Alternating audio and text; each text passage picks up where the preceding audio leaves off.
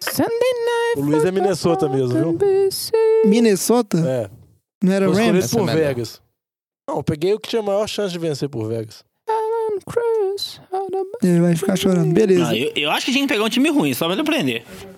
O... Tudo Não, bem. se fizer tudo que a gente achava aqui, você tava fora do programa. Ah, é, falar em... a- Aqui, falar em... Isso dá... Temos uma nova abertura. Gil. Ô garçom, liga a TV lá, o jogo tá pra começar. Atenção, Podosfera. Vai começar NFL de Boteco.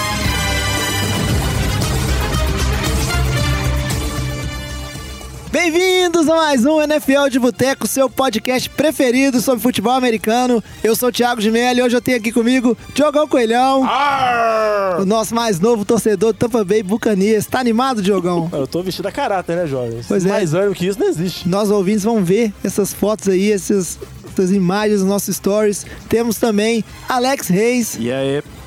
Vitor Oliveira. Qual é, jovem? Melhorou, Vitinho? Tá, tamo indo aí, a garganta um pouco ruim. Se eu É, escutar umas tosses aí, já sabe o que, que é. Os tempos estão meio zebrados aqui, o pessoal tá meio adoentado. Mas estamos aí firme e forte fazer o programa. Também temos ele, Flávio Batata. Décimo Super Bowl. Que isso, cara, tá animado? Tá animado? Tem, empolguei. tem, tem notícia, tá empolgado. Batatinha ano tem. passado eu tava sem batatinha. Foi Não, 2,10. não, vem não. 2,14. Olha o cara gorano, né? O Alex gorano, ó, invejando. É, outro. isso é inveja. E temos ele também, direto de Brasília, Antônio Lamba. Caiu, né? Falei, eu não tô em Brasília não, viu? Tô em Londrina hoje. É que tá Ah, mais, verdade. é, tá mais longe, demora pra chegar. demora entendeu? pra Ah, é, o cara tá em Londrina, o, o delay aumentou. É, velho. Mas é isso aí. No programa de hoje, É, tem. Que é o programa de número 50 ainda, Diogão. Você que achava que a gente não chegaria nem em outubro do ano passado, como que você acha de a gente ter chegado ao programa 50, começando mais uma temporada regular da NFL? Impressionante. Você não tem convicção nenhuma, né? Eu- Impressionante. Não, mas Diogão, eu, eu vou trazer um comentário melhor no 51. Que é Diogão- uma boa ideia. então tá bom. Diogão não dá moral nenhuma pro programa. No programa de hoje, que ele, você que tá escutando aí, ele saiu exatamente no, na quinta-feira, dia 6 de setembro, dia do início da temporada regular da NFL em 2018. Esse programa a gente tem um caminhão de notícia pra falar pra vocês. E no finalzinho a gente vai aproveitar pra fazer uns palpites Super Bowl e também começar o nosso tradicional Survival. Antes de começar, só pra dar uns recadinhos de praxe, Nesse dia 6 também a gente vai fazer o sorteio dos bonés, um do Eagles e um dos Patriots. Se você ainda não tá participando, dá tempo de participar, só ir lá no nosso Instagram, achar a foto oficial e seguir as regrinhas, muito fácil. Tá tranquilo de ganhar que a gente vai sortear esses dois bonés para vocês. A gente também fez uma liga lá no NFL Challenge, que o site é www.nflchallenge.com.br, que é uma promoção que a NFL tá fazendo, tipo um fantasyzinho, você escolhe seus times e vai ter um sorteio de boné por semana e no final vai ter um sorteio de viagem com acompanhante pro Pro Bowl, bem bacana. Participem lá, liga do NFL de Boteco Podcast. E também um recadinho pra galera que é da região aqui de Belo Horizonte. Na quinta-feira, a turma do NFL de Boteco vai assistir a abertura da temporada no Wasd Bar. Onde é que fica o Wasd Bar, Diogão? Pela contorno com Getúlio Rua Vargas. Maranhão. Maranhão É a com... esquina da Maranhão com Aimorés. Esquina da Ma- é Maranhão com Amorés, a gente manda depois o endereço. Nós vamos nos juntar para assistir o jogo lá, aproveitamos, fazemos sorteio de lá. Então, se você é da região aí de Belo Horizonte e quiser assistir o jogo com a gente nesse bar, vai ser bem legal. É um bar do, de um camarada nosso que tem uma estrutura bem bacana e a gente vai lá para assistir o jogo juntos. E Antes de fazer o comer, sorteio lá também. fazer o sorteio lá, aproveitar que já estamos lá fazendo os sorteios dos, dos bonés para quem participou da promoção no Instagram. E o último recadinho, não um recadinho, um agradecimento, mas agradecer o Lucas Nunes, lá de Porto Alegre, tinha mandado um e-mail de sugestão do Pau de Boteco. programa agora. Não, mas é porque o cara mandou um e-mail tão bonito pra gente, tão bonito, que os nossos editores de áudios ficaram até Chorou, com, com chorou, lágrimas chorou, que ele elogiou o áudio. Batata e o Alex choraram. né? E a gente ficou muito feliz. Mas agora chega de enrolação e vamos direto pro nosso giro de notícias, que tem notícia demais pra falar hoje.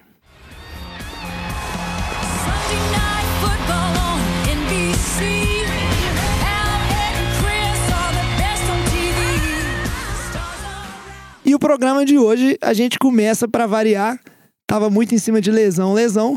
Mas agora a gente vai pro bloco da renovação de contrato. Quem diria, gente? Muita gente ficou rica, ou mais rica, né, do que já era nessa semana.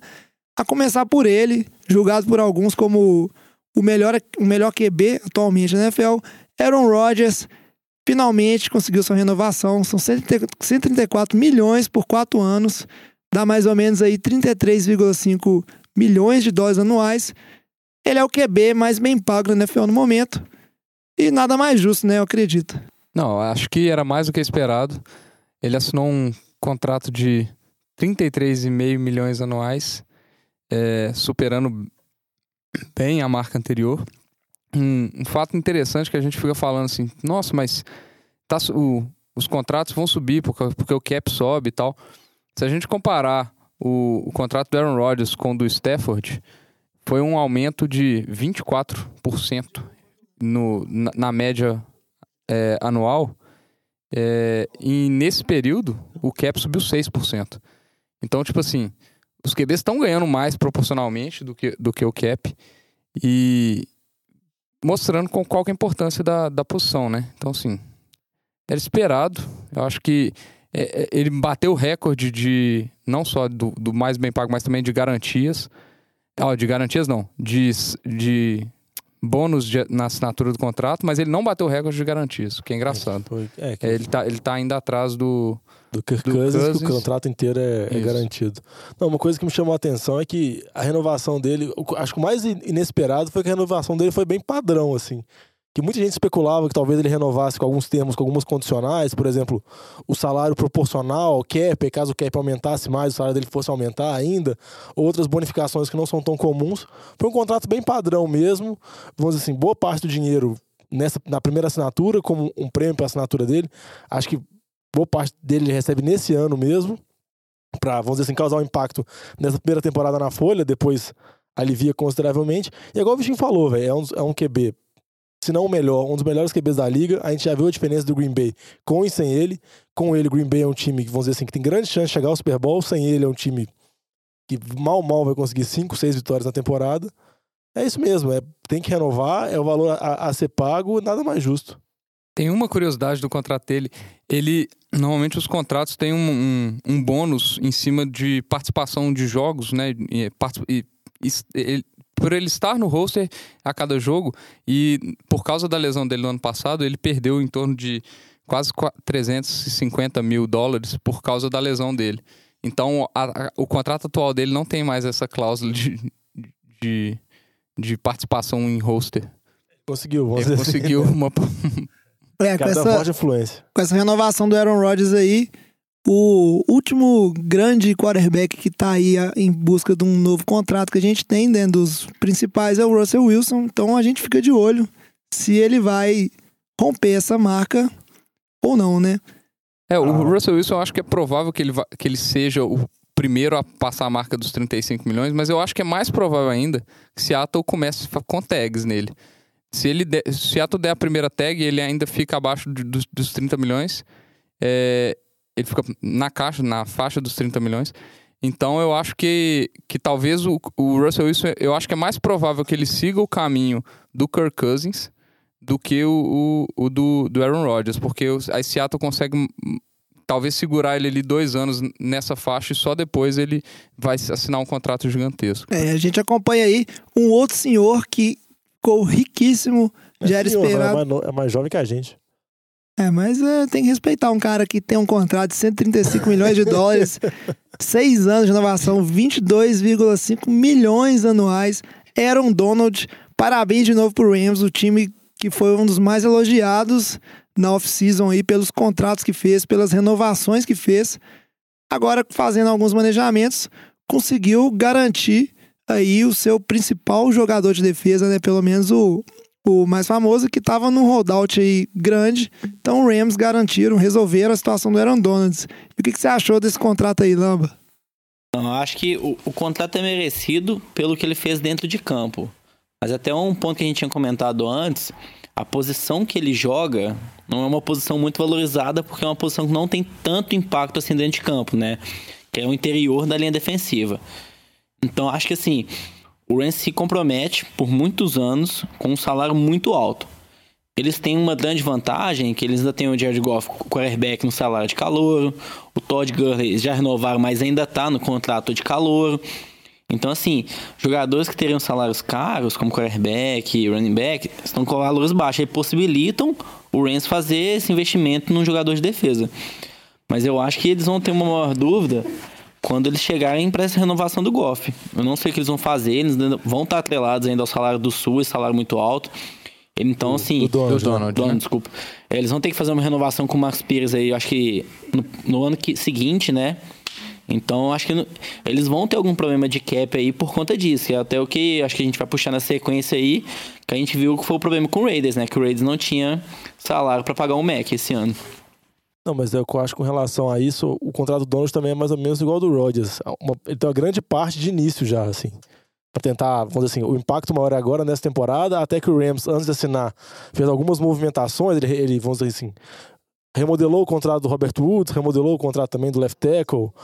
Ele fez todos esses ajustes para pagar o Donald. Eu concordo com você, Lama, quando você falou da posição, que não é uma posição que causa muito impacto, mas o jogador causa muito impacto. Por mais que ele seja um defensive tackle, ele, vamos dizer assim, ele consegue pressionar o QB igual um jogador de pass rush, igual um jogador um outside. Então, isso que é negócio. Ele é pago como essa posição. Até que, no caso dele, ele bateu o Von Miller, que é, vamos dizer assim, um pass rusher puro. Mas é que o Donald ele tem essa capacidade mesmo jogando no meio da linha, que mostra o tão dominante que ele era. Só pra ter uma ideia, é a quarta temporada dele na liga. E Acho que ele foi pro Pro Bowl em todas, em duas ele foi ao Pro e uma ele foi o melhor jogador de defesa. Entendeu? É um jovem ainda e o contrato dele foi estendido por mais seis anos. Então vai garantir, vamos dizer assim, um futuro muito longo dele jogando no Rams. É um É, cara a- que até- tem a média aí de oito sacks, né, velho, por temporada. É uma coisa muito Sendo absurda, velho.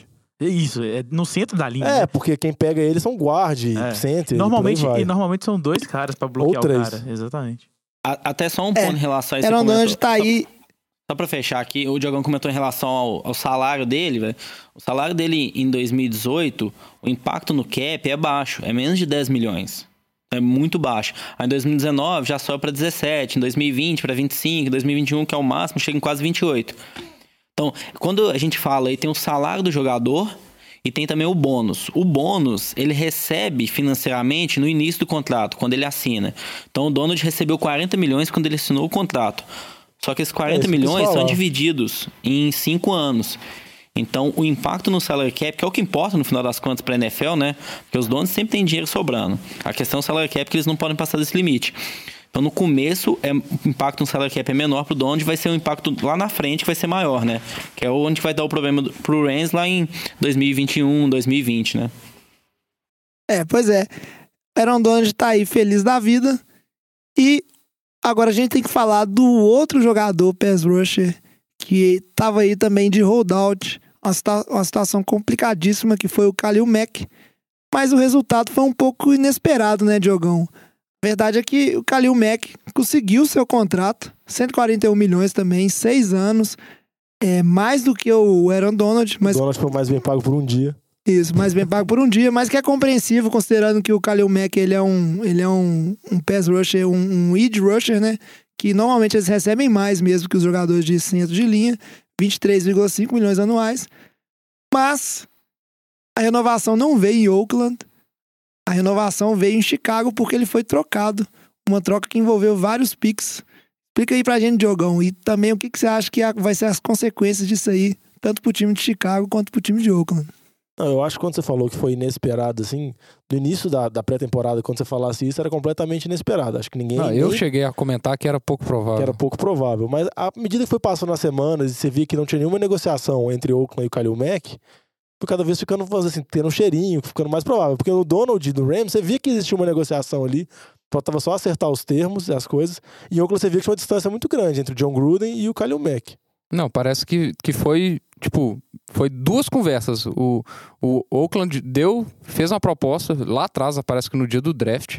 Cinco dias depois, o agente do, do Mac fez o- uma contraproposta que eram tão distantes uma da outra que não teve mais conversa depois disso. E aí foi se alastrando essa ausência de conversa. O, o Mac não indo para pro, os training camps, não participando da Precision e afirmando com toda certeza que, que não ia fazer um holdout.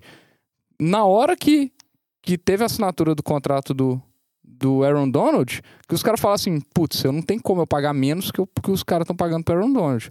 O Oakland tirou o corpo fora e conseguiu o melhor que, que foi oferecido. Ah, E uma coisa que era até previsível da situação, é que agora esqueci o nome dele, mas o agente do Kalil Mack é o mesmo agente do Patrick Peterson, de outros jogadores, e ele é marcado na NFL por, vamos dizer assim, esperar alguns jogadores renovarem para renovar depois. Que no caso do Patrick Peterson esperou o Sherman renovar, aí logo depois ele renovou o contrato do, do cornerback de Arizona. E foi mais ou menos a situação. Ele esperou, vamos dizer assim, o Rams estabeleceu o valor de mercado, um jogador de elite de defesa, Aí no momento que estabeleceu, ele só colocou um pouco um valor um pouco maior, que foi o que fez com a negociação com o Chicago. Para falar os termos da troca, Chicago enviou dois picks de primeira rodada e um pick de terceira, e o Oakland enviou o Kalil Mack e recebeu um pick de segunda rodada de Chicago. É como se tivesse trocado esse pick de segunda por de terceira. E também teve, acho um pick de sexta rodada. É, Assim. o, a- o Chicago é, entrega também um pick de sexta e Oakland e recebe um condicional de quinta. É, o valor mas- pago, quando se analisa, é muito alto. Entendeu? Você está dando um, vamos dizer assim, um valor em termos do seu futuro, está abrindo mão de muita coisa. Mas eu acho que a ideia principal, eu vejo que é justo, porque no seu, que, que você quer ter nesses picks de draft? Você quer pegar um jogador de elite desse. Um Você jogador, quer pegar um Kalil Mack. um All-Pro da vida. Exatamente, um Kalil Mack, um cara que pode ser Hall da Fama. Se seu draft der certo, você pegou o Kalil Mack. Não, e ele tá no- ele tá é o no que- auge é, dele. É, é o que Chicago tá fazendo agora. Você tá trocando uma possibilidade que você teria, na verdade, duas possibilidades, dois picks de primeira rodada, pra ter uma certeza. Ter um jogador no, no, no pico dele com 27 anos. Eu acho que é- na linha do que vocês estão falando mesmo. Eu acho que foi uma troca que foi benéfica pros dois lados. Eu acho que o Raiders não tinha condição de pagar o Khalil Mack. Muito se fala, ah, o John Bruno tá chegando, desfazendo o time, o time que ele quer. Eu acho que não é apenas isso. Eu acho que ele tá chegando, se impondo e tudo mais. Mas ele chegou agora no time, o contrato com o Derek Carr já estava assinado. Eu acho que o erro do Raiders foi ter dado um contrato muito alto pro Carr. Acho que ainda não tinha se provado na NFL. Tinha poucas temporadas.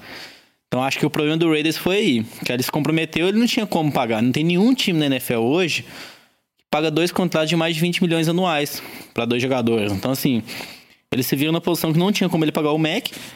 Aí, com sorte, acharam Chicago. Tá precisando de essa posição, uma das mais carentes da defesa de Chicago. Chicago, um time que tá querendo fazer uma corrida pro Super Bowl, que tem um ataque que fez investida, tem um quarterback calor ainda, então um contrato muito baixo. Então acho que foi benéfico pros dois lados. Então acho que é esperar pra ver, pra qual lado vai pesar mais, mas avaliando agora, acho que não tem como criticar ninguém aí na história. Não, eu acho que as críticas com relação ao Gruden e com relação ao Oakland não é só em relação ao Kalil Mack, é em relação a toda off-season de Oakland, que você não consegue entender mais ou menos o que o time tá planejando, entendeu? Por exemplo, o time fez a troca pelo Martavis Bryant, aí agora dispensou o Martavis Bryant no corte dos 53 finais. Fez uma troca pelo Ryan Shazier de Dallas, depois de duas semanas trocou ele de novo. Entendeu? São coisas que não tem muito sentido em, relação ao time de Oakland, que você não tem uma, sensibilidade muito grande. Você percebe que o John Gruden, vamos dizer assim, tá tentando se impor, tá tentando mostrar que ele manda mais que o general manager, porque ele tem um contrato de 100 milhões de 10 anos, mas eu acho que, vamos dizer assim, o temor que a torcida de Oakland tá tendo é isso, porque você não tem muita certeza no- nos nas movimentações. Eu até entendo que a troca foi muito boa, o valor oferecido foi muito bom, mas também não pareceu muito que eles tentaram ficar com o Kalil Mack. Entendeu? Desde o início do off-season tem é, esses boatos que não tá funcionando tanto. É, eu acho que é o seguinte, Diogão. O John Gruden tá lá fazendo um trabalho que no início falou-se muito da volta dele no NFL, só que agora não só o, a mídia especializada, mas também como os fãs dos Raiders começam a duvidar desse trabalho. E o time de Oakland vai ter um- uma temporada muito árdua aí, porque se não ganhar, se, se tiver muitos problemas, muitas derrotas, Então, É, só pra completar aqui, é o Ryan Switzer. Eu falei Shazier, eu confundi o nome do cara, é o receiver de Dallas, que foi Verdade. trocado Ryan. Shazier é o cara que machucou. É o cara que né? machucou, por isso que tava na minha É. cabeça. É que, ele foi, é que no final ele acabou indo pra, pra Pittsburgh, porque. Porque agora a pressão em cima desse time, eu acho que ela, ela aumenta demais. Por resultado, é um time que ninguém. Nenhum torcedor de Oakland espera, ah, estamos em reconstrução. É um time que teve uma temporada boa, teve uma temporada ruim e se esperava ter uma temporada melhor esse ano sob o comando de Joe Gruden. E eu tenho a impressão que, porque ele tem um contrato muito longo, é, ele tá basicamente se livrando de coisas herdadas de que ele pode se livrar de gestões seguintes e querendo pôr a marca dele no time e fazer o time ser do jeito dele, como se fosse um recomeço. Eu acho que principalmente a torcida de Oakland não estava preparada para esse tipo de Ele- filosofia, ele já não. não tá pensando na torcida de Oakland, ele tá pensando na torcida de Las Vegas. Isso, boa, Vitinho, velho. Ia falar isso, velho. Acho que é exatamente isso que vocês estão falando, velho. Ele vai sair de lá, não tem que preocupar com a torcida agora, não. Mas acho que, só pra fechar um ponto que eu concordo com o Diogão, é tipo o momento que essa troca foi feita, né? Eles tiveram a off-season inteira, poderiam ter trocado antes do draft isso, né? Pra já ter escolhido algum jogador jovem agora, mas não. Então acho que o momento da troca foi péssimo, então essa parte que eu critico, acho que é a posição do Raiders. Pois é. E agora, só pra fechar esse assunto, eu quero saber dele, o nosso torcedor do Chicago Bears, Batatinha. Ficou feliz com essa troca? O que você acha que vai melhorar no seu time? É Lógico que eu fiquei feliz. Isso deu é, imediatamente uma esperança de, de Chicago competir por um wildcard ali na, na NFC Norte, que é provavelmente uma das, das divisões mais difíceis esse ano. Agora, né, que, que Chicago ficou razoavelmente melhor, porque era, uma, era a parte da defesa que estava deixando a desejar. O, Chicago tem dois bons safeties que são bastante é, underdog, assim, né? São bastante menosprezados. E, e fora isso, a, a linha da, da- de Chicago faltava um bom DT ali que, que É. ocupa. DE, os quatro. faltava um DE ali pra pressionar o quarterback e fazer com que as, a- o jogo corrido seja menos efetivo contra a defesa de Chicago e o jogo aéreo seja menos perigoso também. Então acho que é, o, o time passa a, a ter uma, uma chance real de, de, de wildcard. Vai depender muito da atitude do, Tru- do Trubisky, né? Vai depender muito do, do quarterback jogar bem. Bom running back a gente tem, ataque com novas armas a gente tem, então vamos ver. Tem agora, esperança. o grupo de linebackers do o Mac, Rokan Smith e Leonardo Floyd já pode estar nos É, melhores bem forte. da NFL. Já é muito bem forte. forte. Já É. vira, tipo assim, vamos dizer assim, o Matt Nagy, que é um treinador de ataque, que chegou pra remodelar o ataque, ele pode ter uma defesa muito forte, que pode ser, vamos dizer assim, a arma do time dele. É, só pra co- complementar, você tá jogando uma divisão que tem Aaron Rodgers, que- Kirk Cousins e Matthew Stafford. Se você não consegue pressionar esses QBs, meu amigo, seu time não vai pra lugar nenhum, não. Então, eu, eu concordo, é uma mudança. Eu acho que, que tá se. Tipo assim, o Raiders deve ter menosprezado o potencial do, do Khalil Mack, porque eu acho que transforma a defesa do, do, do Bears em talvez esse top 10 ali da, da NFL, provavelmente uma defesa muito jovem ainda, então com um potencial muito grande. E eu, eu discordo com o Lamba falando que a troca foi boa pros dois lados, porque dois piques de primeira rodada de um time que tá na crescente, meu amigo, não são piques bons. Se você tá ali na esperança de pegar top 10 pick de draft de 2019, 2020, esquece. Eu não acho que Chicago vai estar vai tá tão, tão mal assim. Então você vai estar pegando pique lá embaixo na primeira rodada. Eu acho assim, de 20 para cima. Eu, eu não concordo, não. Eu acho que foi uma péssima escolha pro, pro Raiders passar isso aí. É, tem reportes que eles tinham capacidade de pagar eles sim, talvez liberando os outros jogadores, mas eu acho que foi uma má gestão aí do, da escolha do, do Gruden, mais do que do GM. Acho que essa. Eu acho que esse pique do Bears aí vai ser dentro do top 20 facilmente. Eu acho que o time tá em evolução, mas vai depender muito do Trubisky. Então não tem tanta Concordo, certeza time vai 19 pode até ter, não, viu? 2020 eu não acho que vai estar não. Vai manter, dá pra ter mantido. É, isso aí, isso aí só o andar da temporada vai dizer. O fato é que o Bears agora é detentor de um jogador que tem grandes chances de ir pro Hall da Fama pelo que ele desempenha e por tão dominante que ele é. Feliz os torcedores do Bears também, que como o Batatinha gosta de dizer, o pessoal lá gosta de defesa. E nada melhor do que você ter, além de calouros promissores, você ter um jogador de defesa que é uma estrela. Seguindo aqui, Lamba, vamos falar do seu time rapidinho. A gente discutiu muito no episódio anterior em questão de Ted Bridge- Bridgewater, se ele começava pelos Jets, se ele seria trocado, para onde ele iria. E, surpreendentemente, pelo menos para mim, é o Ted Bridgewater. Os Jets já falaram lá que quem vai começar é o Sam Darnold, mas o Ted Bridgewater foi trocado para o Saints por um pick de terceira rodada. Explica essa troca aí pra gente, Lamba, e sua expectativa com ela. Então, do lado do Jets, a troca fez todo sentido porque acho que eles não esperavam o Sandarno chegar pra eles, né? Ele chegou, ele tá jogando bem. O Josh McCall, que é outro quarterback lá, tem um salário de 10 milhões garantidos, então não teriam como nem trocar, nem mandar embora. Então era uma opção. Eu acho que foi uma ótima jogada pelo Jets. Eles assinaram com o Bridgewater na free agency esse ano. Então, assim, sem custo algum. Aí o salário dele esse ano é baixo. O Jets conseguiu trocar com o Saints por um pick de terceira rodada. Então acho que assim, foi uma ótima jogada pelo Jets. Do lado do Saints, eu acho que é mais como uma é um seguro em relação ao Drew Brees. O time tá muito bem montado para esse ano, para esse ano, para ano que vem. A defesa boa, com boas peças em todas as posições. O ataque muito bom, do jogo corrido, jogo aéreo. Então, se o Drew Brees machuca, acaba a temporada. Então, acho que assim, é como se fosse um seguro que eles estão pagando. Foi caro, um pick de terceira rodada. Acho que foi um alto investimento por parte dos Saints. Então acho que é mais pensando no curto prazo, esse backup pro Drew Brees ali, caso ele machuque não acabar a temporada, do que no futuro. Eu acho que o Bridgewater teve muita discussão se ele tem um braço forte ou não, se vai ser capaz da NFL. Retornou de lesão depois de quase dois anos parado, né? Eu não tenho muita certeza se vai ser o futuro do time. Acho que tem que ver ainda como que ele vai demonstrar isso dentro de campo. A gente tem uma amostragem muito pequena depois dessa lesão dele, mas eu acho que foi mais uma segurança aí para esses próximos anos aí como reserva mesmo. Eu concordo com você que eu acho que o pensamento é muito mais agora e na posição de backup. E só pra complementar o que você falou do Jets, é como se o Jets tivesse pago um milhão, dois milhões por um pick de terceira rodada do draft da NFL. Pro Jets foi uma jogada muito boa.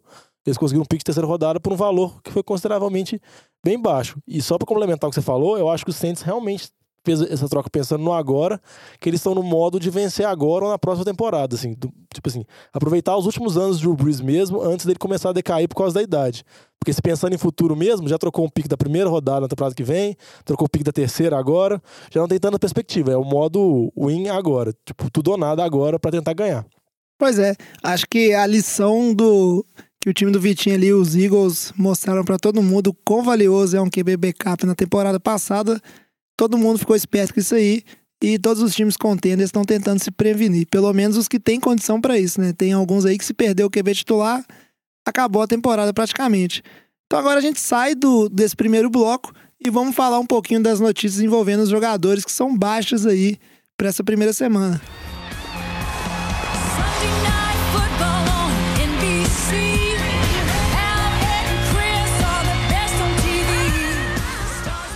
E aí a gente começa com ele, o menino de ouro, running back mais badalado, mas que tá todo ano aí sempre nessa confusão, renova, não renova, joga, não joga.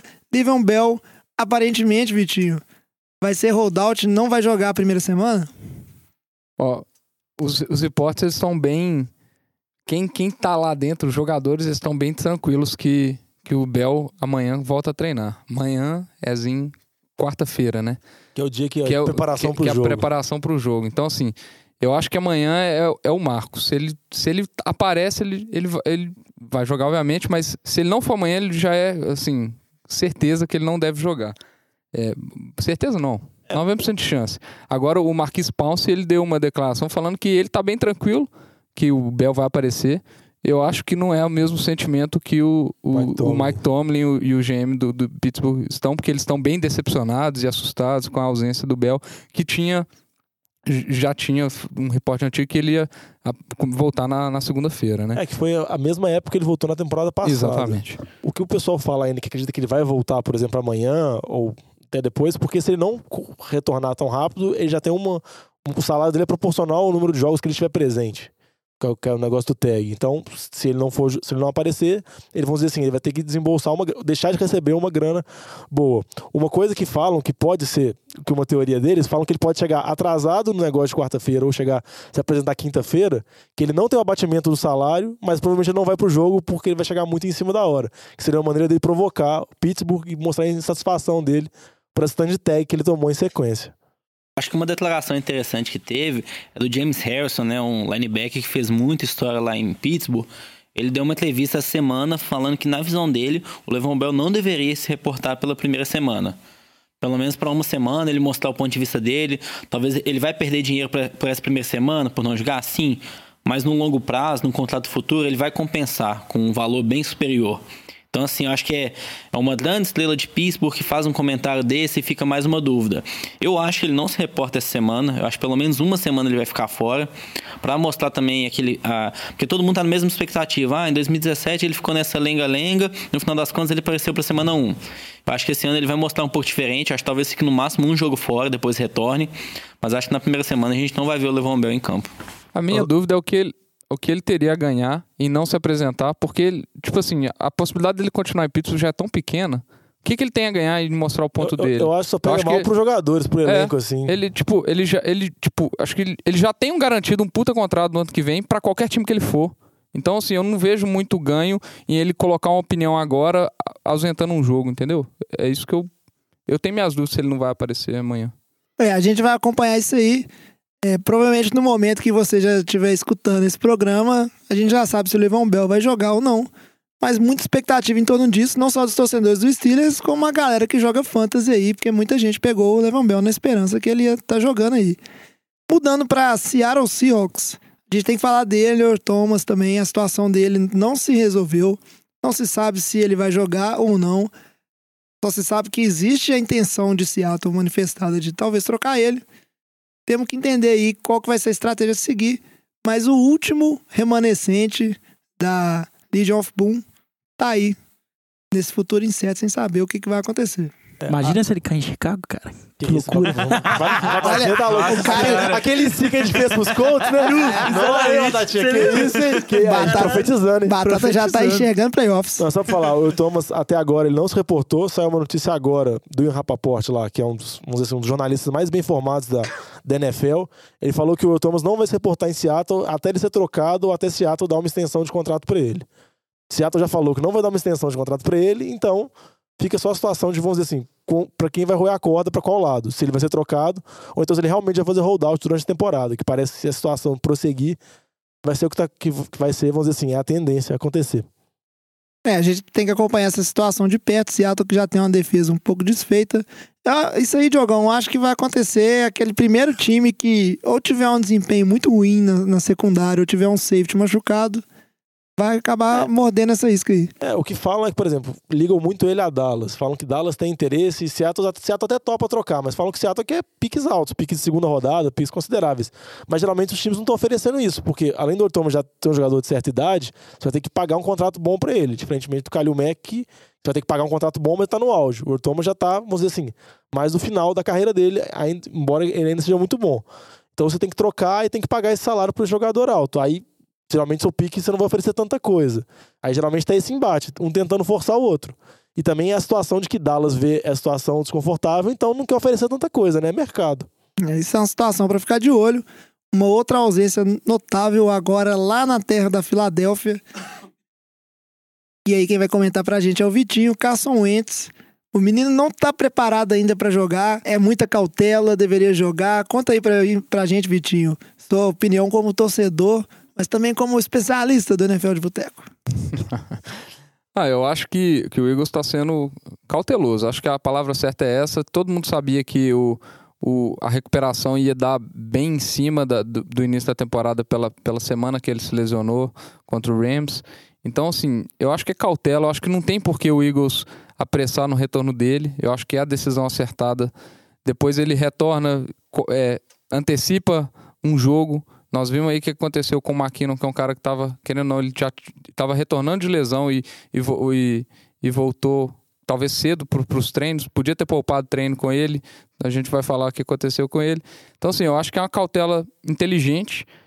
Ele não estava nem treinando com contato, não tem por que colocar ele num, num jogo, ainda mais quinta-feira, contra uma defesa que, que possivelmente está tá melhorando, tem chance de garantir ele e tal.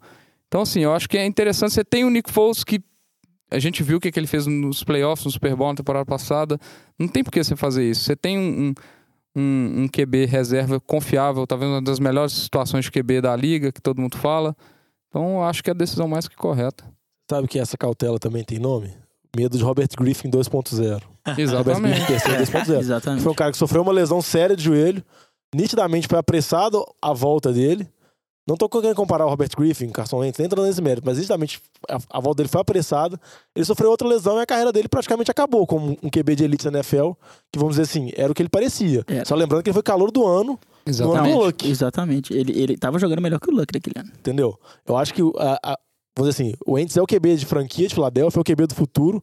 Eu acho que eles têm que ter, vamos dizer assim, total controle disso, tem que ter calma mesmo. Igual você falou, tem um QB backup decente, o Nick Foles. Nomeado capitão do time hoje. Que isso, hein? Tá com moral, hein? O Wentz vai ter que disputar a posição titular ainda. Ah, daqui a pouco a dúvida vai ser quem vai ser o titular. É, e uma coisa, Diogão, que eu acho que a gente nunca pode esquecer é o tanto que a temporada é longa também. Às vezes existe essa pressa. Muita gente fala que se você começar a temporada 0-3, você já acabou a temporada. Mas para um time que é muito bom, igual o time do Eagles, e é um time bem, bem preparado, talvez um início lento não prejudique a temporada, porque são 16 jogos e você pode muito bem se recuperar ao longo dela e, e tá indo pros playoffs do mesmo jeito.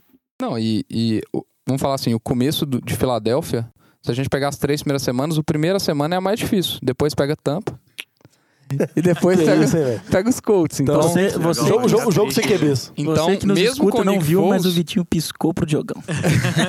mesmo com o Nick Foles, é, tá- o primeiro jogo talvez já estão se falando aí que Atlanta, muitos especialistas já estão escolhendo Atlanta como favorito em cima do campeão do atual campeão do Super Bowl. Mas Vegas dá Eagles. É, Vegas ainda tá dando Eagles. Vegas ainda dá Eagles. É, mas assim, você ter o Nick Foles jogando contra Tampa e contra Colts são duas vitórias bem plausíveis, considerando o resto do elenco do time, a defesa que tá muito segura. Então, assim, eu acho que não vai ser nenhum fim do mundo. Não é que o Carson Wentz fora vai dar 0-3, entendeu? Só uma coisa pra complementar do Eagles é que o Alshon Jeffrey, o receiver número um do time, saiu fora da PUP, mas a previsão dele é que ele fique pelo menos as duas, três semanas, até quatro semanas fora. E falando nisso, jovem, você tá mandando mudar de pauta, você falando negócio de cautela, eu quero que você me explique seu time que voltou um running back pra treinar num dia que nenhum time da NFL treina, que é o dia que faz os cortes finais de 53. O running back teve problemas de lesão, vamos dizer assim, a off-season inteira. Coloca o cara, o cara estoura o joelho fora da temporada, jovem, o Maquino. O que, que você achou dessa decisão de São Francisco? O cara que acabou de receber um salário. É, de- vai receber mais. Boa parte agora, nesse Opa, ano que tá machucado. 11 milhões do salário à toa. Não, 11 milhões pra ficar na Não, já cama, me Essa- explica isso. Por que, que, tá- por que, que ele foi TV. treinar? Por que, que ele foi ficar dando corte Não, gente, sábado? A, a decisão de treinar em si eu não tenho o que criticar, até porque o, o lance onde ele se, ele se machucou, não, não é que o, o cara tava treinando duro nem nada, foi tipo um lance bobo, um- uma espécie de aquecimento lá sozinho, sem ninguém encostar, ele simplesmente gritou, tirou o peso da perna e caiu no chão. Não, mas só pra dar um contexto aqui pro pessoal que não acompanha tanto, é que geralmente a grande maioria dos times da NFL não treina nesse último dia de cortes. Porque caso algum jogador que vá ser cortado sofra uma lesão, você tem que pagar um seguro pro cara, você tem que manter o cara no seu, vamos dizer assim, não no seu rota de 53, mas você tem esse risco ainda, você tem que pagar uma coisa pra ele. Então geralmente eles preferem ser cautelosos e não treinar pra não ter esse tipo de situação. Que até que você viu que não saiu nenhuma notícia de lesão no fim de semana. Porque ninguém treinou, só o Maquino. É, beleza, Jogão, mas eu não acho que foi por conta dessa decisão que ele machucou. É um, um grande azar que aconteceu agora pro time do 49ers. É uma tristeza, como o Vitinho já falou, ele tava recebendo uma grana alta. Que é uma, uma prática um tanto que a gente pode dizer até um pouco ruim do, do John Lynch, do GM, quando é uma peça que é necessária pro time, ele abre a carteira e, e paga contratos agressivos. E o próprio Kyle Shanahan contava muito com o Jack McKinnon no esquema ofensivo dele. Foi ele, foi ele que pediu esse tipo de running back, pediu o McKinnon. Então isso é um golpe bem duro no, no time na temporada, que já tinha trago o Alfred Morris, né, para suprir depois que teve a lesão dos dois running backs, que era o Matt Breida e o, e o Jack McKinnon. E agora você tem um backfield que ele é duvidoso. Muito se fala que talvez o Alfred Morris possa ter um ano razoável, que na época que o Shanahan estava em Washington foi quando ele teve um bom ano. Mas a gente sabe que nenhum time que perde o seu principal running back para temporada é, vai desempenhar da mesma maneira. É muito difícil assim os backups ter o desempenho que você espera do titular. E a gente sabe como é que o- corpo de running back é importante no planejamento ofensivo do Shanahan. Então, 49ers que tava assim com mais promissor no ataque é um golpe duro e aí eu acho que isso vai pesar um pouquinho na temporada. Vamos ver. Vocês não estão vendo aqui não, mas escorreu uma lágrima no jovem no final da Fiquei última triste. frase dele, velho. Fiquei Não, triste mesmo. o- Tá triste. O McKinnon também era uma peça importante do meu planejamento ofensivo do meu time do Fantasy. tá? Começou o choro do Fantasy. É, começou o choro dos Fênix. Mas isso são as ausências importantes que a gente li- é, listou. Vamos ver, no caso do Marquinhos, ao longo da temporada inteira, mas nas outras três ausências, o que, que isso vai pesar na primeira semana da NFL. E agora, vamos para um bloco especial que a gente preparou. Diogão, o mais novo torcedor dos Buccaneers, vai dizer pra gente cinco razões para se torcer pro time dos Bucks.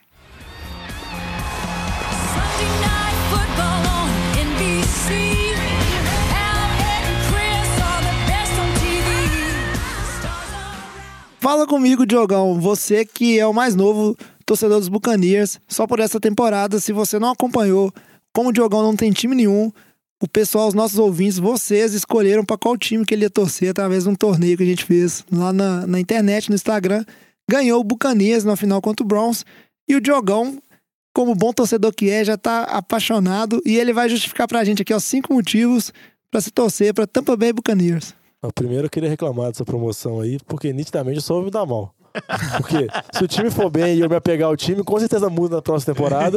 e se o time for mal e só me dar raiva, vai repetir com certeza. Então não tem como eu sair numa situação favorável. Não, isso. Diogão. Mas nada dizia que esse negócio ia repetir É. toda a temporada. E eu acho que essa Se teoria você escolhesse sua um time pra torcer, é. Até parece que eu tenho muita vo- vontade própria nesse programa. que eu tenho Eu a- livre-arbítrio pra fazer minhas coisas. E eu acho que nem isso acontecer, Diogão. Se você torcendo pra Tampa, Tampa for muito bem, ano que vem todos os nossos ouvintes vão achar que você é um pé de coelho, não é à toa que você é o Diogão Coelhão, e vão querer que você torça pro time ruim deles, pra o time bem de novo.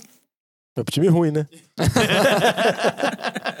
eu gostei do time ruim. Não, mas beleza, me deram uma tarefa de achar cinco motivos, então eu tive que pesquisar e tive que achar cinco motivos, alguns deles vão ser bem ecléticos. Primeiro, que é um motivo assim bem óbvio, é que Tampa joga uma das melhores divisões da liga. Então vai ter vários jogos legais, jogos contra Atlanta, jogos contra Saints, contra Carolina, e duas vezes ao ano. Então sempre Tampa vai ter mais jogos bons, assim. Por exemplo, se escolhesse Buffalo e jogar contra Miami, Jets, não era tão legal. Então Tampa tem essa vantagem, nitidamente. Outra vantagem de Tampa, por mais que todo mundo tá tentando soterrar o time em críticas nessa temporada, tudo, na temporada passada era um dos times queridinhos da América, por causa, de- por causa depois do Hard Knocks, vamos dizer assim, era um dos times que a galera esperava que fosse muita temporada. Então você tem que entender o seguinte, nem tudo pode ir muito bem ou muito mal, entendeu? Tem um meio termo aí. Não era o que era, vamos dizer assim, que a galera tava numa hype muito grande na temporada passada, nem esse lixo completo que eles estão falando agora. Então você pode ser mais, ter mais esperança com o time assim, você não precisa levar tão a sério. Ou seja, você não vai se decepcionar com o time. É isso. É. Calma que essa é outra. Esse, esse, esse, esse era um dos outros pontos, mas calma. Mas agora, pra falar em relação ao time mesmo. O time no final da temporada passada teve estatísticas muito boas em relação ao jogo aéreo, principalmente, vamos dizer assim, nas rodadas finais com o James Winston. Tudo bem que ele tá suspenso agora, mas ele vai voltar. Então eu acho que isso pode ser um, uma, assim, vai ser uma força do time, e principalmente com, com o crescimento de dois jogadores que têm muita expectativa: o Chris Goodwin e o O.J. Howard na segunda temporada dele. Godwin. Godwin, Chris Godwin e o O.J. Howard, mais o Mike Evans, eu acho que pode ser um dos bons ataques aéreos da liga. Então eu acho que a galera pode tentar se apegar a isso. Outro também que Tampa se reforçou bem foi a linha defensiva. Tampa tentou fazer mais ou menos o esquema que Philadelphia fez, de trazer vários jogadores para a posição de DL, já, que já que foi um time na temporada passada, acho que foi o pior time em número de sacks, teve 22 sacks. Nessa temporada tem o Gerald McCoy, trouxe o Jason Pierre-Paul, trouxe Saudades. também o Vinny Curry, draftou o Vita Véia, que tá machucado. Mas tem vários jogadores de linha, vários jogadores para pressionar.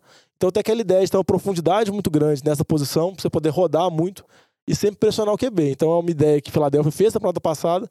Eu acho que Tampa tá tentando fazer e eu acho que pode dar, vamos dizer assim, uma ajustada na defesa. E o motivo final para fechar é só que não é um time com muitas expectativas. Então tudo que vier tá bom. E tem o bônus adicional, assim, que é se você ganha do Lamba, é muito melhor. Porque, por exemplo, se o Lamba ganhar de mim, não pode falar nada. Ele vai ganhar de mim em casa e eu com o Fitzpatrick. Mas se eu ganhar do Lamba, aí tira o programa do ar. Aí vai ser só alegria. É, Diogão, gostei de ver. Você já tá empenhado na meta Foi aí pra, difícil achar pra ser torcedor, Tive que rebolar aqui. pra ser torcedor dos Bucanias. Quero, quero até ver se você é nosso ouvinte, é torcedor do Bucanias também. Manda um e-mail pra gente, fala se você concorda com o Diogão ou não, se você tem mais motivos pra torcer pra esse time. E eu quero saber. Aí também é porque o estádio deles tem um canhão quando eles fazem pontos. Dá tiro. É Isso é, é um, é um bom motivo. E você pode se Não fantasiar. ninguém, viu? É um tiro simbólico, É. assim, pra cima, assim. Não apologia à Um violência, motivo, por favor. um motivo que eu citaria, Diogão, é que você pode se fantasiar de pirata fora do carnaval. É, exatamente, né? É, alguns acham isso uma vantagem, outros acham isso um mico, né? Depende da análise de cada um. Inclusive, o Diogão podia, Acompanhem a- o Diogão podia as mídias sociais assim, da no, NFL de no, Boteco. no vivo, No no, no ASI, sorteio ele vai, também, com né, certeza. velho? É, Lógico legal, Não, gostei por isso que disso. eu falo que vocês falam que eu posso escolher minhas coisas nesse programa. Como se, se eu apegasse ao time e fosse manter do prato que vem. Ô, Diogão, e antes de seguir em frente, só uma pergunta que é aquela pergunta que não quer calar. Nessa, tempo- nessa temporada, os Bucanias vão comer o W? Vou me ausentar dessa resposta. Tô fazendo uma análise séria aqui do time. É isso aí. Então vamos seguir pro nosso bloco final e encerrar esse programa que tá bom demais. Mas tudo que é bom chega ao fim. E você viu que o Lão tá com tanto medo do Bucks que não falou nada nesse bloco, né? Ele não tá vai- respeitando aqui. né? Ele não vai- tá respeitando o rival. Ele não vai se arriscar. que que não, não, falar, não, não, não, não, não, Dá um mute aí, dá um mute. Mute. Não, não, não. Vira o programa, vírgula, bora pra frente.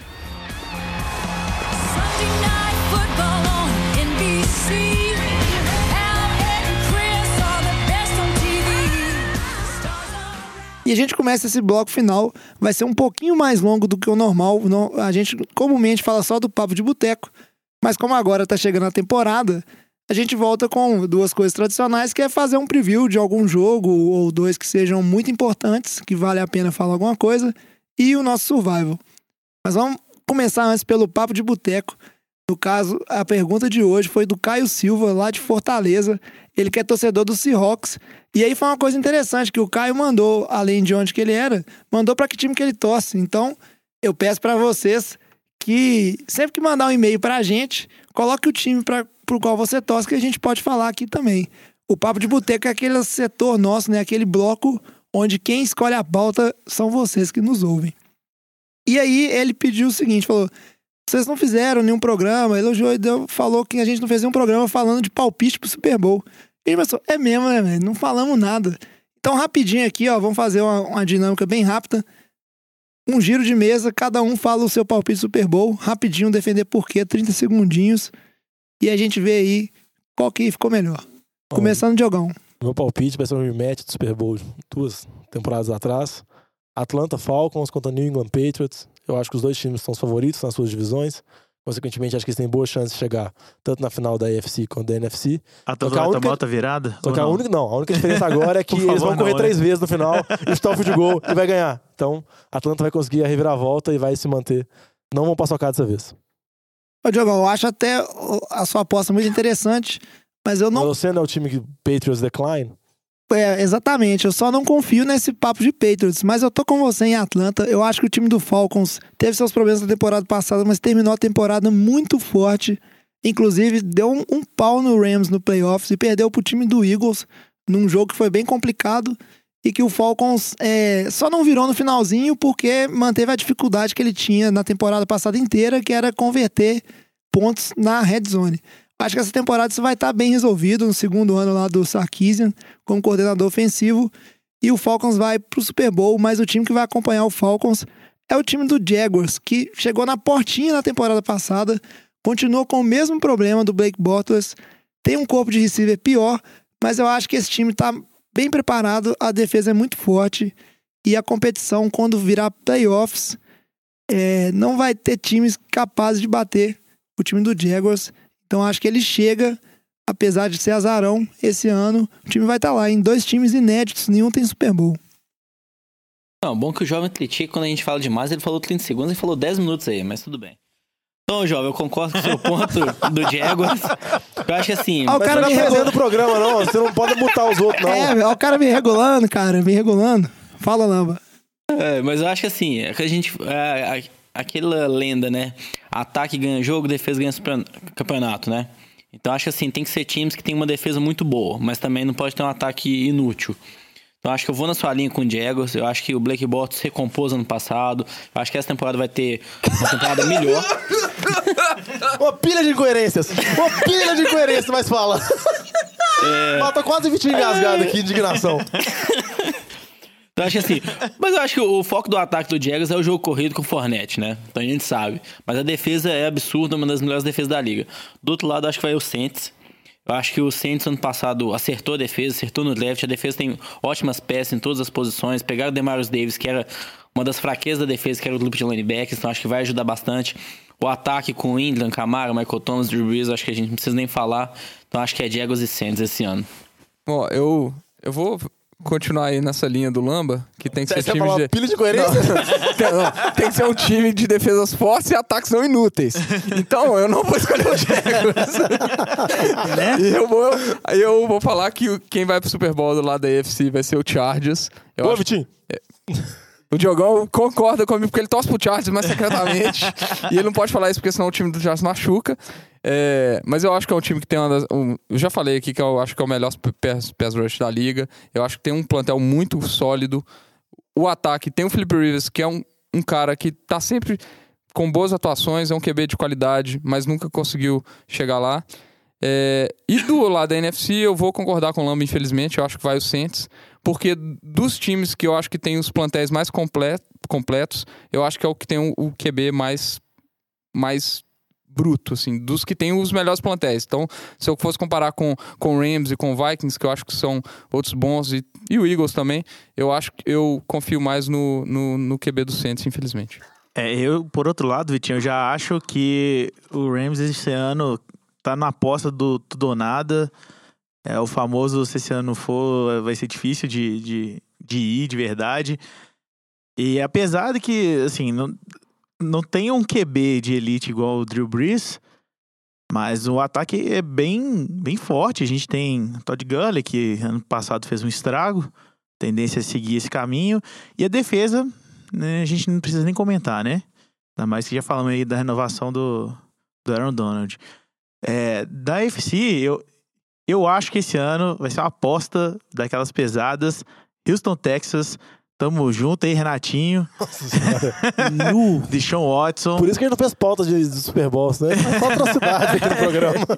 e DeAndre Hopkins, eles vão fazer um estrago nessa liga esse ano, cara. JJ Watt vai voltar com sangue no olho aí, voltar essa defesa pra frente de novo. Não, se eu deixar o Watson jogar na capacidade de levar o Houston pra ir pro Super Bowl, ele vai pro Hall da Fama antes de aposentar. Porque vai ser muito. cinco anos que entra na Hall da Vai, vai, Fama. vai ser o demônio. Vai ser muito bizarro. É, é, a- o meu palpite vai ser é, da NFC Vikings, porque eu acho que com o Kirk Cousins é a peça que faltava para eles darem o próximo passo. E, e na AFC eu vou apostar num time que a gente sempre fala muito bem dele, inclusive esse ano a gente falou muito bem na, na pré-temporada, do tanto que o time é muito forte, é o único contender que compete cara a cara com o Patriots, que é o Steelers. Eu acho que o Steelers, apesar do- da situação do Le'Veon Bell, tem Antônio Brown, tem Big Ben, tem Juju, tem uma defesa razoável. Então, assim, é um bom contender. Eu acho que se Big Ben ficar, ficar saudável e, e, Le'Veon Bell aparecer. Le'Veon Bell... É, É uma peça não, de fato, de fato, se ele, se ele realmente voltar e quiser mostrar serviço pra ganhar um contrato melhor ainda ano que vem, pode ser que faça muita diferença. E, e- eu acho que o time é um dos mais fortes da AFC. Então isso seria Vikings, Steelers e Vikings leva. Vamos ver aí, a gente poderia muito bem tentar chegar num consenso, fazer uma votação, mas pelo que eu conheço do- dos membros aqui do NFL de Boteco, cada um ia votar no seu próprio Super Bowl e não ia resolver nada. Não, tal- talvez eu votasse no do Vitinho, assim. Aí, só que a gente deixa aí esses palpites, vamos ver se alguém acerta lá no final. Se você tem um palpite diferente ou concorda com algum desses duelos de Super Bowl, conta pra gente, manda um inbox ali ou manda um e-mail pra gente, que nós vamos gostar muito disso aí. Inclusive, eu acabei de lembrar que eu não falei o e-mail no início do programa e ninguém percebeu. Mas É porque as pessoas vão entender porque eu não lembrei, que eu, eu estava tarefado com outras coisas durante o programa. É isso aí. Mas no finalzinho do, do programa eu falo os nossos contatos. E agora a gente tem que fazer o preview da semana. O jogo que a gente escolheu para falar hoje para vocês, nossos ouvintes, foi o Sunday Night entre Bears e Packers, né, que vai o vai ser um jogo muito adicional que vai é um do vai abrir, né, o, o horário mais nobre da NFL ali, que é o Sunday Night. Muitas expectativas desse jogo. Conta aí pra gente, Lambo, o que, que você acha que vai acontecer, o que, que é esperado, quais são os principais atores desse jogo aí, que vai ser transmitido pela ESPN no domingo, inclusive. Acho que os principais atores são dois que a gente comentou aí no programa hoje, né? Kalil Mack foi trocado para Chicago, como que ele vai se encaixar nessa defesa, né? A gente viu que o histórico dele em Oakland ele não transformou sozinho, né? Aquela defesa numa das melhores defesas da liga, mas ele não teve muita ajuda também. Então acho que como vai ser essa primeira atuação dele nesse time, se o Trubisky vai ser ou não esse quarterback aí de franquia do lado do Chicago.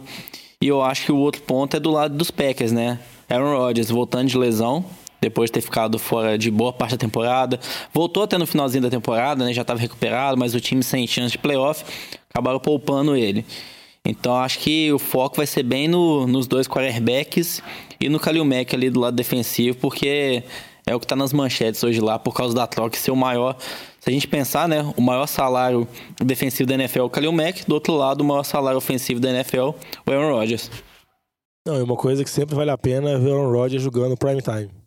Geralmente ele sempre passa a pistola no time adversário. No Todo perdão, Field. Batata. É, ele, não, e ele já fez isso pro Bears várias vezes. É, então, A gente sabe como é que é. Não, mas eu acho que o jogo é interessante, igual o Alan falou. Chicago é um dos times que a galera tem mais esperança na temporada, treinador novo, QB novo, tem uma defesa agora jovem, empolgante.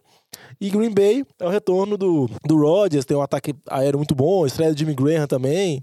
Por aí vai, acho que é um jogo bacana. Sunday night, um jogo pra ver no domingo à noite. Aproveitar que não começou os horários de verão, os horários de inverno na vida, tá cedo ainda os jogos.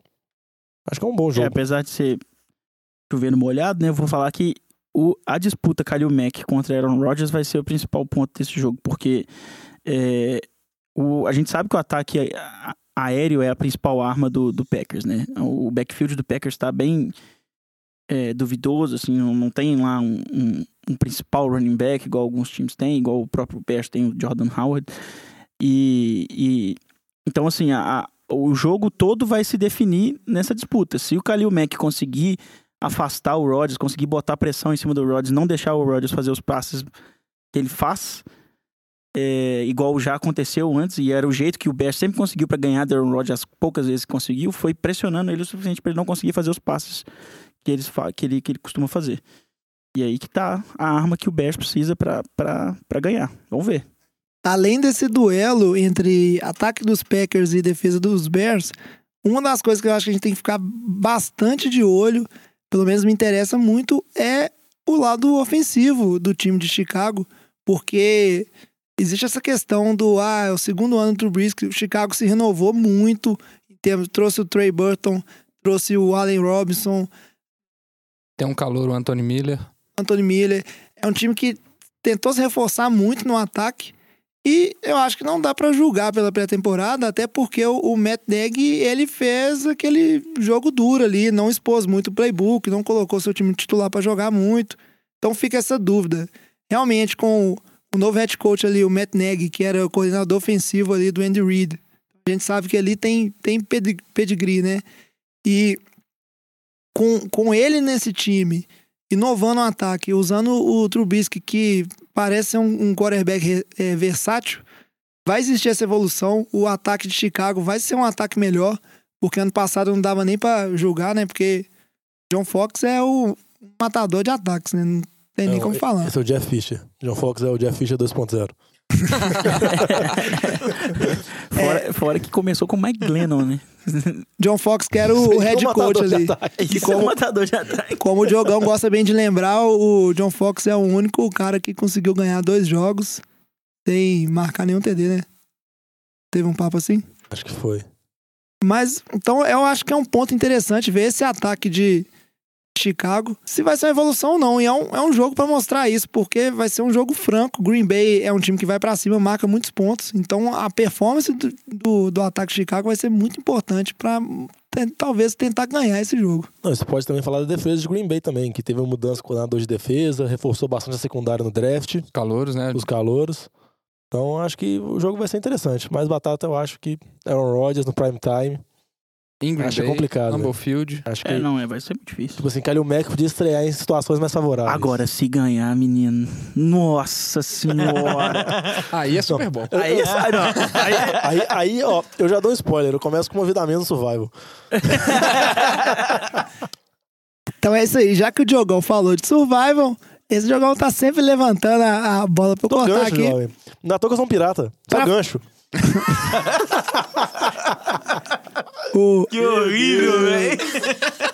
O pessoal já tá até tirando o fone de ouvido pra ir embora pra casa, mas espera aí que tem mais um fechamento, a gente já tá aqui nos finalmente. Vamos falar do Survival então. O Survival é um, é um jogo bem tradicional no, na NFL, que entre os, vamos dizer assim, os torcedores. A regra do nosso Survival aqui vai ser bem simples, vou explicar pra vocês. Toda rodada, cada um aqui do NFL de Boteco vai ter que escolher um time pra vencer nessa rodada. Todo mundo vai ter três vidas, então se você escolhe um time e esse time perde, você perde uma vida, perdeu as três vidas, tá fora da brincadeira. Viu, Alex? Durar mais de quatro semanas dessa vez, né? É. Eu vou tentar, velho. Juro que esse ano eu vou tentar. A gente fez uma brincadeira ano passado, o Alex foi pífio, o Lamba foi o, o vencedor, né? No finalzinho sobramos eu e o Lamba, e o Lamba ganhou. Uma regra que a gente vai mudar no ano passado é o seguinte: não pode escolher, no Survival, depois você escolher um time, você não pode mais escolher ele hora nenhuma na temporada. Então escolheu uma vez, esse time saiu do seu repertório. Mas além disso, nenhum de nós vai poder escolher time repetido na rodada. Então, por exemplo, a gente vai fazer a ordem aqui. O Lamba que ganhou vai ser o primeiro, depois sou eu e assim vai descendo. E aí, se o Lamba escolher um time, ninguém mais nessa rodada pode escolher esse time. Então essas são as regras, depois vai estar lá nas nossas redes Na, ro- sociais. na ro- segunda rodada vai ter Vai- uma vai- rotação vai disso. trocando. Isso, Da aí na rodada que vem, o primeiro a escolher ser eu, o Lamba vai ser o último. e assim por diante, até sobrar só um vencedor. E assim como no ano passado, né, Lamba? Quem ganhar vai ganhar uma cerveja de cada um dos membros do podcast. Só aguardo o pagamento ainda, né? Que eu ouvi falar, mas até agora não recebi nada. Não, Não, você mora longe, tá vendo? É, correio. Fora, é, ué. você só fica em Brasília e Londrina, que nós vamos pagar cerveja pra você beber sozinho? É, Não, É, e eu- fora eu- que o prêmio tinha a ver com vazar nudes do, do Diogão também, né? Isso aí era o Então, IC. Esse era o Não, não, É, isso aí, na verdade, era o, era o ingresso pro NFL. Não, mas isso aí não tem Pronto, como não, mano. Como é que eu pago cerveja? Nem sei que cerveja bebe em Londrina. Tem como É. te pagar uma cerveja em Londrina, não? Essa cerveja tem que ser paga num boteco. Mas então, pra fechar o programa, vamos dar sequência aqui. Começa por você então, Lamba. Qual que é o seu palpite pra semana 1 do Survival? Palpite semana 1, acho que seguindo tudo que eu falei nessa pré-temporada, né? É o clubismo, né? Aposto no Saints, mas também em casa contra a Tampa. Tampa sem o James Winston, acho que não tem nem dúvida. Lambinha. Vai lá, Diogão, Eu aposta no seu time aí. chances, Então Saints pra Tem. semana. acho que tem grande, grandes chances de você não gravar semana que vem se Tampa ganhar. Coincidentemente, vou estar numa viagem. Mas eu, meu palpite aqui eu vou votar nos Lions. O Lions que é um time que não é aquela coisa da vitória garantida, mas vai ter um jogo na semana 1 em casa contra o time dos Jets, jogando ali o QB Calouro, Sendano. Não acho que o time dos Jets está pronto ainda para arrancar uma vitória fora de casa. O time dos Lions é melhor. Então esse é meu palpite. É, o meu eu tinha avisado lá quando eu falei do Aaron Rodgers no Prime Time. O palpite é Green Bay contra o Chicago, Batatinhas. Só lamento. Meu palpite, eu vou, vou com os Ravens, confiando ali que a linha ofensiva de Buffalo é ridícula, que é o Vai Nate Peterman que vai mandar cinco interceptações, vai dar só Ravens e é nóis. Vitinho já tá pegando vaquinha no primeiro jogo aí, ó. Meu voto vai pro Steelers. Primeira rodada aí contra o Browns. E ó, a armadilha do Browns. ó, Olha a o armadilha olha- do Browns. Pode ser a o Alex armadilha. morrendo em quatro rodadas. Mas eu ainda confio, eu ainda confio no time do Steelers, apesar que ano passado todo mundo perdeu a vida com os Steelers. Mas esse ano, primeira rodada aí contra o Browns, mesmo sem Level Vai Bell, perder sozinho. nós vamos ver aí. É, o meu palpite vai ser o Patriots, porque a decadência é uma mentira. E jogar contra o Houston Texans, eu acho que em o- casa, o né? candidato em Super Bowl do Foxborough. Alex, hein? É, mas Temporada passada, inclusive, começou assim: a Exatamente. Patriots vai destruir o time dos Chiefs em casa. Alguém perdeu vida com o Patriots, inclusive. Não, acho que não. O Vitinho perdeu vida Foi com o Houston. Kansas Na City, primeira ele Perdeu semana. com o Houston na Salvador. primeira. Na verdade, vamos ver. Daqui a pouco vai começar uma disputa pra usar a tática que o Vitinho tá usando, que é escolher o time que vai jogar contra os Bills na rodada. o problema é que o pessoal quis fazer isso ano passado com alguns times Com e Jets. isso É, deu a gente devia ter feito isso com o Browns, né, velho? Era mais fácil, era garantido. Pra fechar aqui, eu vou falar o palpite do, do Luiz. O Luiz que é Bills. Ó, o cara não tá no programa que é Bills. O É Luiz regra. que é, não tá gravando, ele tá lá em Curitiba divulgando o NFL de boteco, eu espero. O Luiz que vai votar no Vikings. Ah, o Vikings que vai jogar em casa é, contra o 49ers, então você vai perder uma vida, Luiz, eu garanto. Então é isso aí, só recapitulando. Lamba de Saints, eu de Lions, Diogão de Packers, Vitinho de Baltimore, Alex de Steelers, Batata de Patriots, Luiz de Vikings. Isso tudo vai estar lá organizadinho na nossa rede social pra você acompanhar quem perdeu vida, quem ganhou. Acompanhe de perto que essa brincadeira do Survival é muito legal, inclusive boa pra você jogar com seus amigos aí também. Propor uma regra simplesinha com a galera e se divertir ao longo da temporada. Então essa aí, a gente vai encerrando o, é, o programa de hoje. Antes de fechar, só lembrar de vocês do sorteio dos bonés que vai rolar. Dá tempo de participar ainda. O NFL Challenge, que tá rolando lá no, no site NFL, www.nflchallenge.com.br. Tem a liga lá, NFL de Boteco Podcast, pra gente jogar junto, se divertir junto. Vários prêmios sendo sorteados pela NFL. qualquer dúvida, olha no nosso Instagram. Tem um post lá explicando tudo. pode mandar inbox e e-mail pra gente também. E, inclusive, agora eu vou lembrar de falar. Seguir a gente, nossas redes sociais são arroba NFL de Boteco, Boteco com U. E o e-mail é nfldeboteco, arroba gmail.com. Então, qualquer dúvida é só mandar pra gente ou sugestão de assunto. NFL de Boteco tá sempre aqui para melhor atendê-los. Posso fazer um último comentário? Pode sim, Diogão. A NFL tá de volta, jovem. NFL tá de volta. Quinta-feira, galera. Boa Finalmente, espera. finalmente voltou, estamos animadíssimos. E é isso aí, então. Se quiser encontrar a gente animado, o Age, quinta-feira. No As de Bar a gente divulga de É, novo, a gente no vai estar esse episódio assistindo vai lá. sair na quinta-feira, então hoje. então hoje, escuta o episódio e vai pro hoje. Exatamente. Então é isso aí, traz a saideira, fecha a conta, passa a régua e até semana que vem. Bora NFL! Valeu! Valeu. Ah.